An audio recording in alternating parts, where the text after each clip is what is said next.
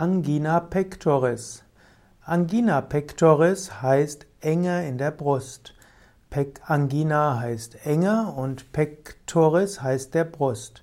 Angina pectoris heißt also eine Enge in der Brust zu spüren. Angina pectoris heißt ein starker Druck oder ein Schmerz hinter dem Brustbein zu spüren. Echte Angina pectoris ist ein Zeichen für Verengung der Herzkranzgefäße.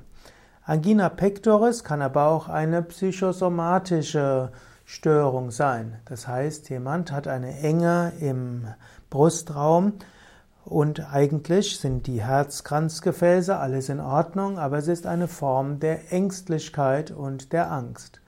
Angina pectoris kann also ein Zeichen sein für Angst.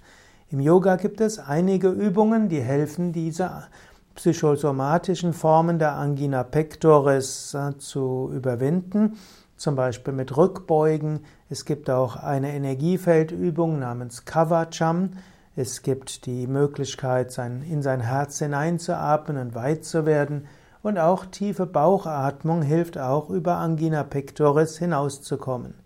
Allerdings sollte man vorsichtig sein. Manchmal hilft Yoga, bestimmte Schmerzen zu überwinden. Und manchmal sind aber auch Schmerzen ein Signal, dass man zum Arzt gehen sollte. Wer Angina pectoris aus heiterem Himmel bekommt, sollte beim Arzt abklären lassen, ob dort vielleicht irgendeine physische Erkrankung des Herzens ist, die behandlungsbedürftig ist.